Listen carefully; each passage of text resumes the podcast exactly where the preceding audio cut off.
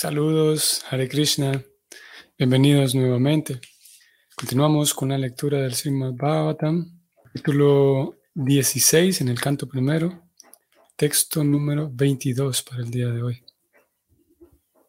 Om Namo Bhagavate Vasudevayam. Om Namo Bhagavate Vasudevayam. Om Namo Bhagavate Vasudevayam. Kim Shatra Bandum Kalinopasristam Rastranivatairavaro Tato Vashana Panavashaham Snana Vyavayon Mukha Jivalokam. La traducción de este verso es la siguiente.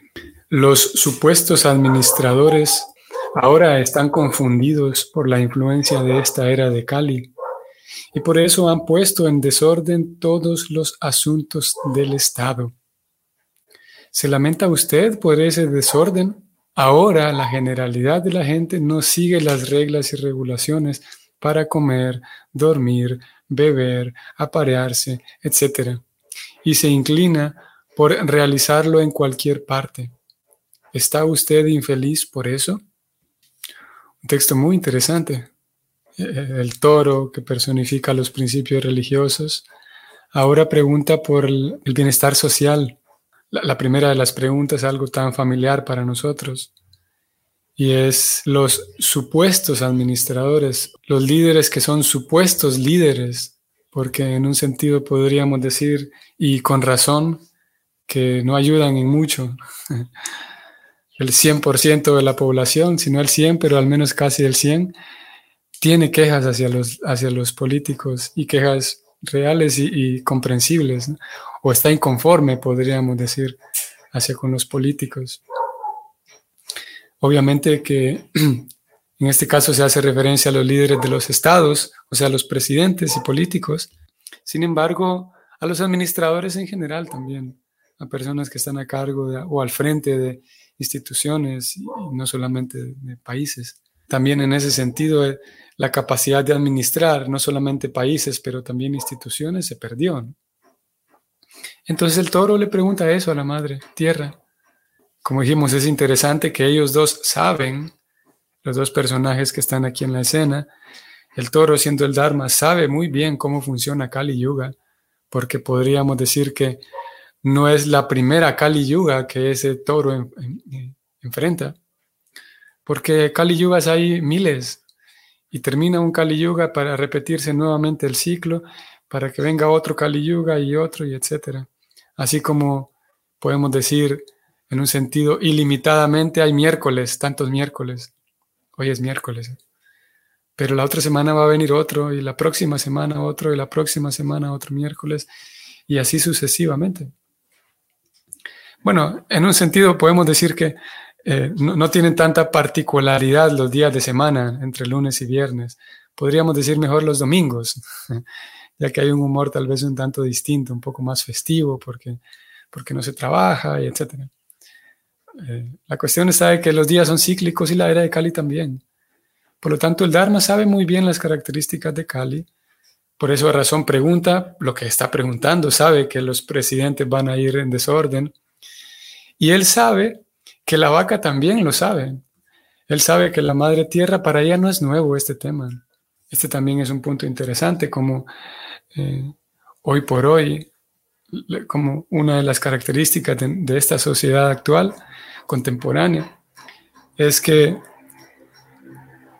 debido a que el alma tiene la necesidad siempre de ser y de amar, son sus cualidades, la cualidad de, ser, de saber y de amar. Sat Ananda. Una de esas eh, cualidades se manifiesta en la, forma de ser humano eh, a través de, el querer ser. a, las personas en general nos, nos, gusta sabernos, nos gusta saber que yo formo parte de, por ejemplo, de una gran institución o que trabajo en una empresa multinacional. Nos gusta sentirnos parte de algo grande. Eso es natural en, el comportamiento humano. Y eso es porque el alma es parte de algo grande. el alma es parte de Dios. Pero como no lo sabe, entonces intenta ser parte de algo grande. Incluso hay ocasiones en donde intenta ser parte de algo grande, aunque sea algo desagradable, algo feo.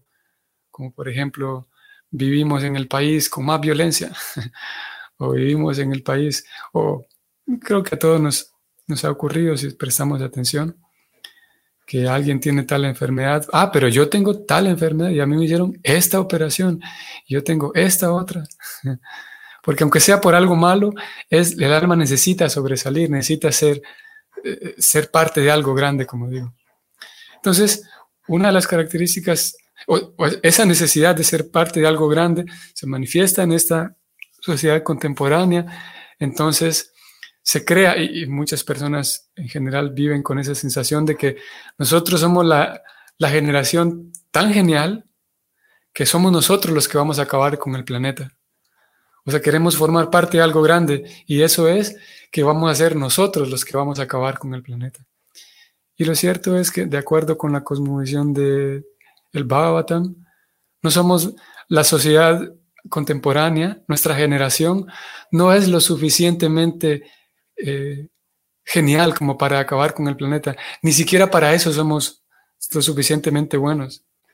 De acuerdo con la cosmovisión que presenta el Bhakti en este caso, en este texto, el planeta no se está eh, claro, en un sentido hay tantas cosas muy tristes y muy alarmantes y muy crueles y desgarradoras, pero lo cierto es que el planeta no se va a acabar y hay un alarmismo eh, auspiciado también por los medios de comunicación, las redes sociales, el morbo de las personas en general, algo que se llama el sensacionalismo, y es hacernos ver de que el planeta se está acabando de que los polos vienen derritiéndose y los árboles y se talan cada tantos segundos, se talan tantos árboles. Entonces da la impresión de que nosotros vamos a acabar con el planeta. Pero lo cierto es que de acuerdo con el Bhakti no. De acuerdo con el Bhakti, a la era de Kali le quedan muchos años todavía y el planeta Tierra seguirá existiendo durante todo ese tiempo. Y digo todo esto porque el toro y la vaca saben muy bien qué es la era de Kali porque han vivido muchas y van a seguir viviendo muchas eras de Cali, porque nosotros no vamos a acabar con el planeta. Eh, hay una historia aquí que con algunos de ustedes yo la he compartido. Es una historia, es un hecho real que ilustra muy bien el punto de este alarmismo que hoy, del cual estoy hablando. En una ocasión, este era un niño que estaba allí en el circo y como digo, con algunos de ustedes he compartido ese pequeño incidente. Entonces en el circo ustedes tal vez habrán visto, seguramente sí, que como es una estructura que es montable, es desmontable. Entonces están estos barrotes, están estos hierros que sostienen las carpas.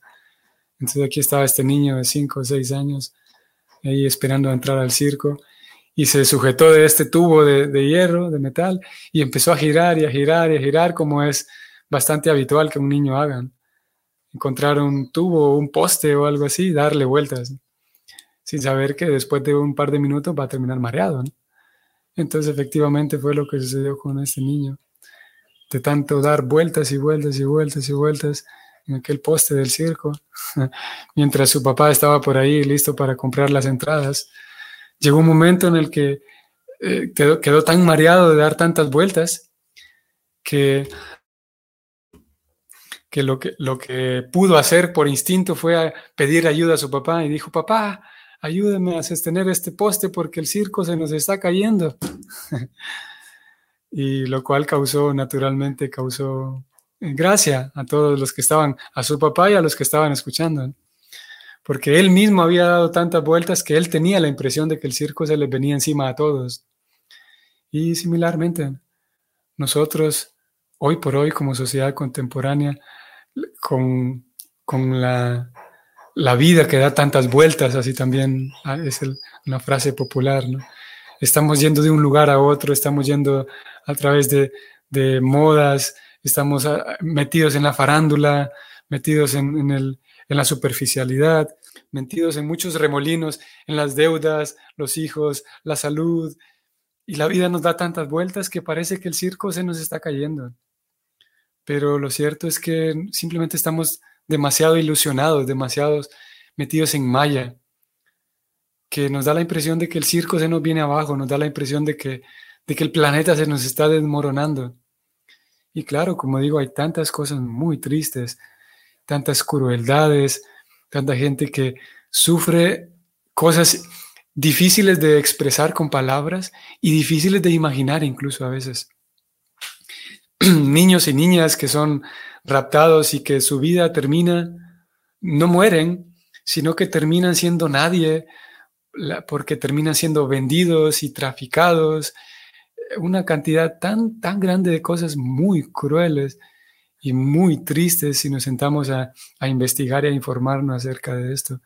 Personas, por ejemplo, en Asia, que salen de su país con, el, con la esperanza de encontrar un buen trabajo en Europa y al final salen de su país, gastan un montón de dinero, consiguen dinero prestado para llegar a algún lugar de Europa, en Alemania generalmente, y terminan siendo allá esclavizados, terminan trabajando en maquilas, no saben dónde están, no saben nada de su familia, solamente saben que viven en un cuarto con un montón de otras personas que ni siquiera hablan su mismo idioma por años y años y años, no saben dónde estar, no saben cómo regresar a su país.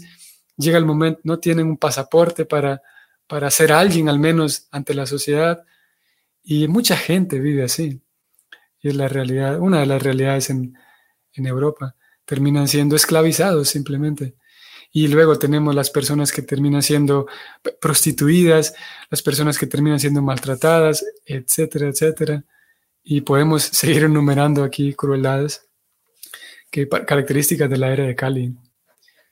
Y lo cierto es que da la impresión de que el circo se nos está cayendo, pero lo cierto es que simplemente basta con detenerse y darse cuenta que ese, ese mareo que tenemos es circunstancial, se debe a nosotros mismos. Puede uno detener esas vueltas que nos hace la ilusión, que nos hace llevar la vida, detenernos un momento y con ojos serenos darnos cuenta de la realidad verdadera y de parar de dar tantas vueltas en, esa, en ese ir y venir de Cali. Bueno, todo esto lo decía porque el toro y la vaca saben muy bien lo que es Cali y por esa razón el toro le pregunta, ¿usted está preocupada por todos esos presidentes que van a venir y van a hacer tantas negligencias, tantas leyes absurdas, tantas crueldades y la gente va a sufrir? ¿Se lamenta por eso? Pero ven aquí qué interesante el giro que hace este mismo verso. Y es que el toro, siendo el Dharma, siendo los principios religiosos, el toro inmediatamente agrega una segunda pregunta que pone un contrapunto muy interesante para esta reflexión. Y él dice, la leo textualmente. Ahora, la generalidad de la gente no sigue las reglas y regulaciones de comer, dormir, beber, aparearse, y se inclinan a realizar todo eso en cualquier parte. ¿Usted está infeliz por eso? Vean qué curioso y qué interesante y revelador el hecho de que el Dharma, el toro, sabe muy bien que toda la crueldad de Kali Yuga no se debe solamente a los presidentes malos. Por esa razón él agrega estas dos preguntas en el mismo verso como un contrapunto la una de la otra. Él sabe muy bien que todas esas injusticias también se deben no solamente a los políticos malos o, mal o descapacitados, incapacitados para ejercer bien, sino que se debe también a la gente de a pie, cómo uno lleva sus hábitos en el día a día. No es que sufrimos solamente por las malas leyes, sino que sufrimos porque en general nos acostumbramos a comer mal, y esto todos nosotros lo sabemos, nos hemos acostumbrado a comer mal, en desorden, a dormir mal, a deshoras, a beber mal, eh, a aparearse, aquí dice el toro también. Sabemos muy bien nosotros, bueno, no sé si muy bien, pero algunos de nosotros sabremos que una de las industrias más grandes que existe hoy por hoy es la pornografía, por ejemplo. Y es muy curioso, muy interesante, como por ejemplo, en muchos países se está implementando y se viene implementando desde hace años algo llamado como la ESI, por las siglas, la educación sexual integral, ESI.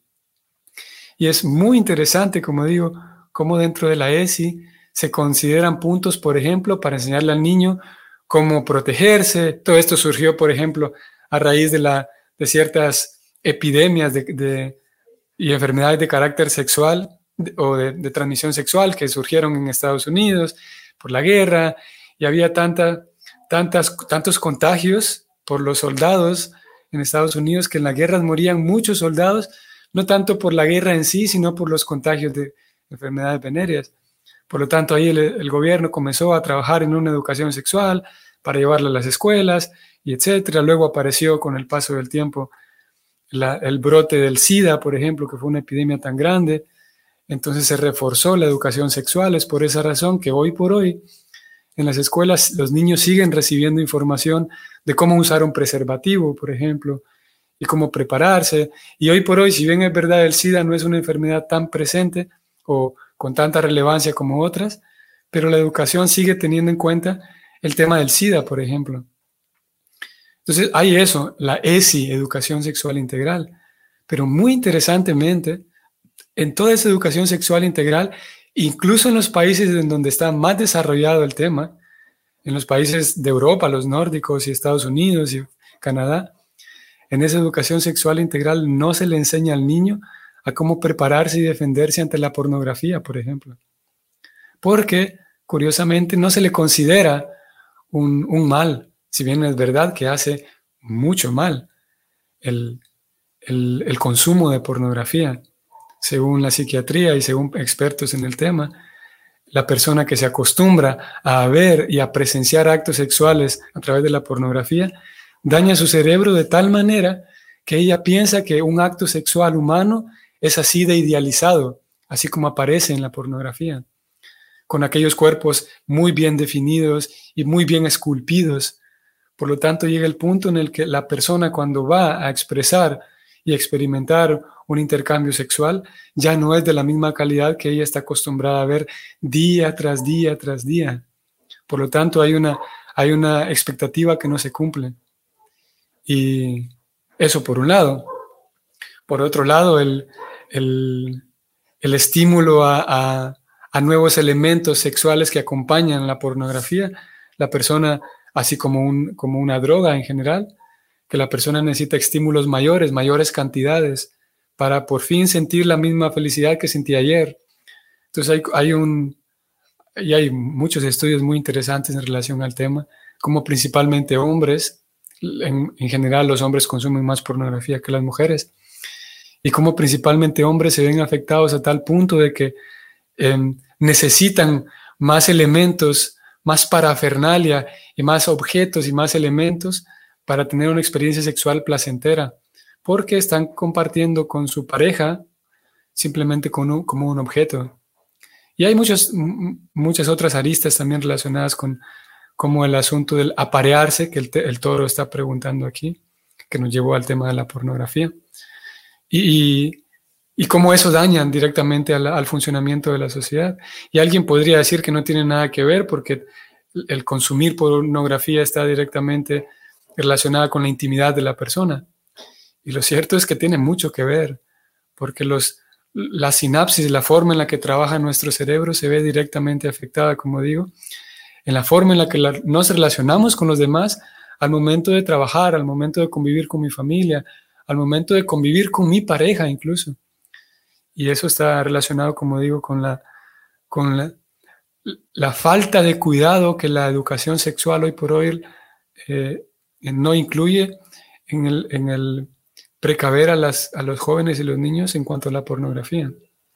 Y es un tema que es más amplio también, que yo me extendí aquí un poco, solamente para dar un ejemplo de cómo el toro, entonces, regresando un momento, el toro sabe que el desorden social no es solamente por los políticos, sino nosotros mismos que aquí estamos escuchando estas lecturas a diario y para esa, por esa razón las escuchamos, para hacernos pensar y, acoplar nuestra vida a un sistema espiritual llamado el Bhakti, un método espiritual que nos exige ser seres humanos cuerdos, que nos exige ser seres humanos funcionales, cuerdos, limpios y, y funcionales.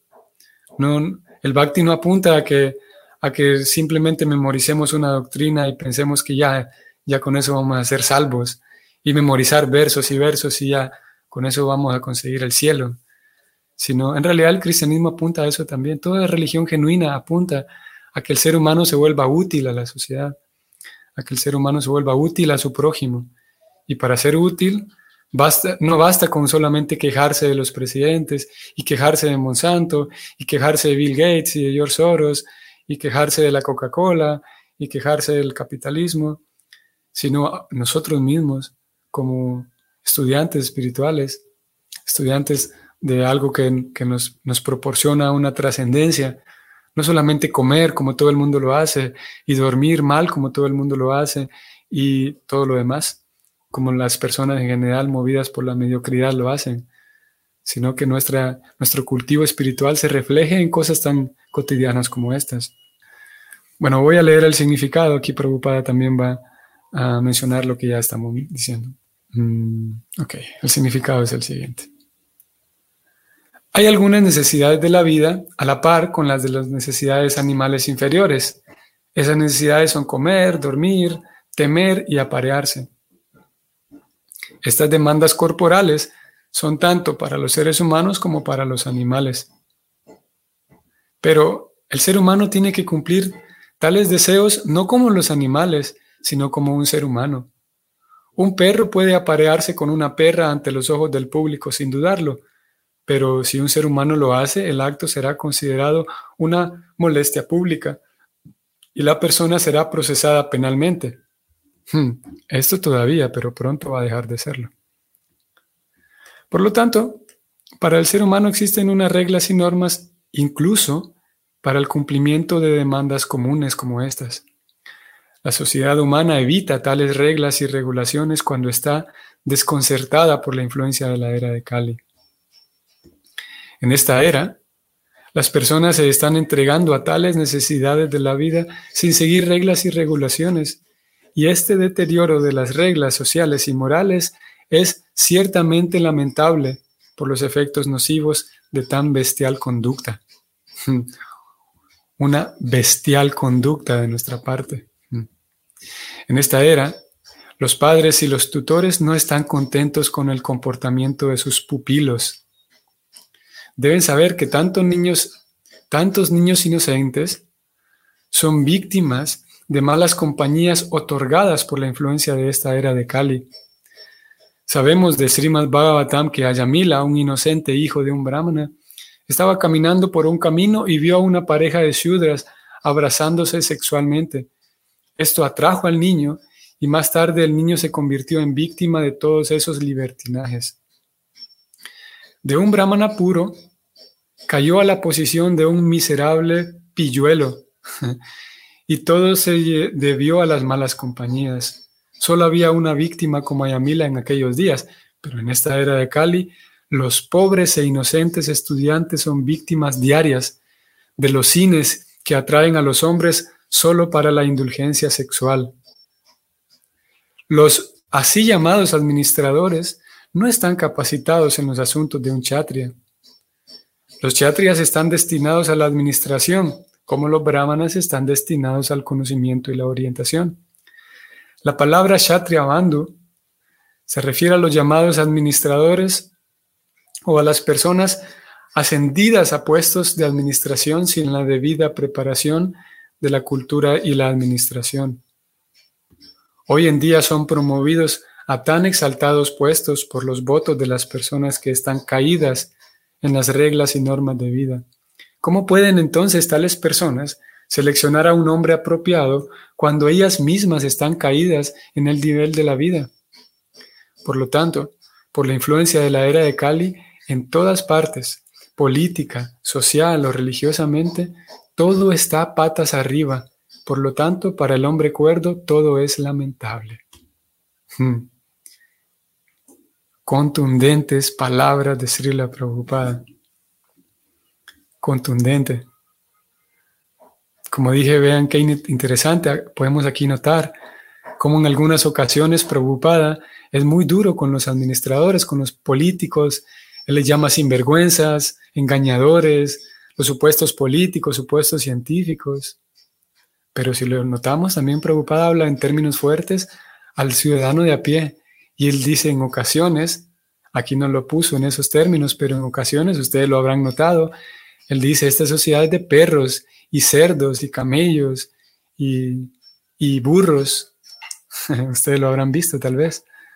Refiriéndose al ciudadano de a pie, que come como un cerdo, cualquier cosa que se le pone enfrente, pum, para adentro. Y no tiene reparos en vivir en, una, en un ambiente sucio. No le molesta vivir en sociedad en donde convive con otros. No le molesta trabajar duro como un caballo, como un burro todo el día, dice preocupa. No se da cuenta que trabaja como un burro solamente para comer. Eh, y en este caso él ha hecho de manera de manera de cuidar al lector, de que no nos quedemos solamente culpando a, los líderes. Y esto aplica, como digo, no solamente para presidentes, sino lo mismo para, vamos a traer el tema a una institución religiosa.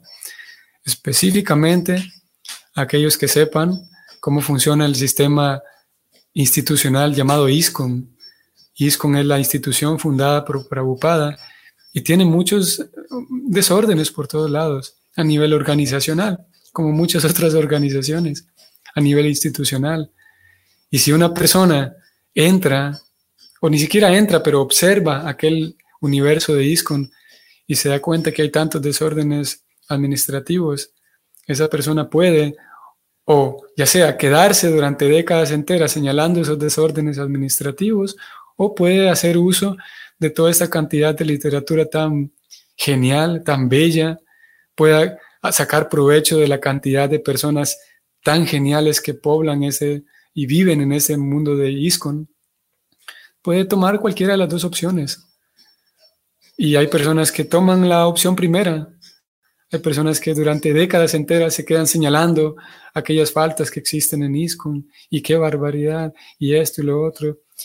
Y hay otras personas que decidimos entrar y formar parte de ese ISCON con, con todo y todo y sacar provecho de las escrituras, sacar provecho de las buenas compañías que aquí hay, sacar provecho de los festivales tan bellos que generalmente y con frecuencia hay, sacar provecho de tantas cosas que aquí se pueden aprender y al mismo tiempo hacer una ayuda para que el cuerpo institucional de ISCON sea un poco mejor y de esa manera llevar una vida espiritual seria, llevar una vida espiritual ordenada y no solamente fanática, sino seria y ordenada y feliz.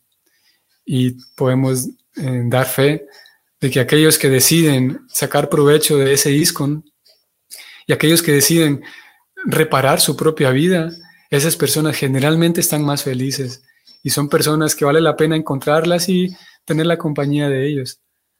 Generalmente los las quienes se concentran solamente en señalar los errores, generalmente la regla es que siempre están frustrados, Siempre están, ya sea dentro de ISCON o en la sociedad en general, siempre es una regla que aquellos que supuestamente ya descubrieron los males de los políticos, ya descubrieron los males de los líderes de ISCON, generalmente esas personas siempre están opacas, siempre están malhumoradas, frustradas, porque el equilibrio es ese. Descubrir dónde hay problemas sociales, administrativos, ok, saber que ahí están, pero al mismo tiempo tener una actividad positiva, tener buenas compañías, aprovechar el, conocimiento espiritual, asistir a, los festivales, llevar una vida feliz y sin negar los, los problemas institucionales, sabemos que ahí están, vamos a ver de qué manera contribuimos y tampoco sin negar la herencia espiritual que está presente. Bueno, aquí nos vamos a detener. Que tengan un bonito día hoy miércoles y nos vemos mañana. Hare Krishna.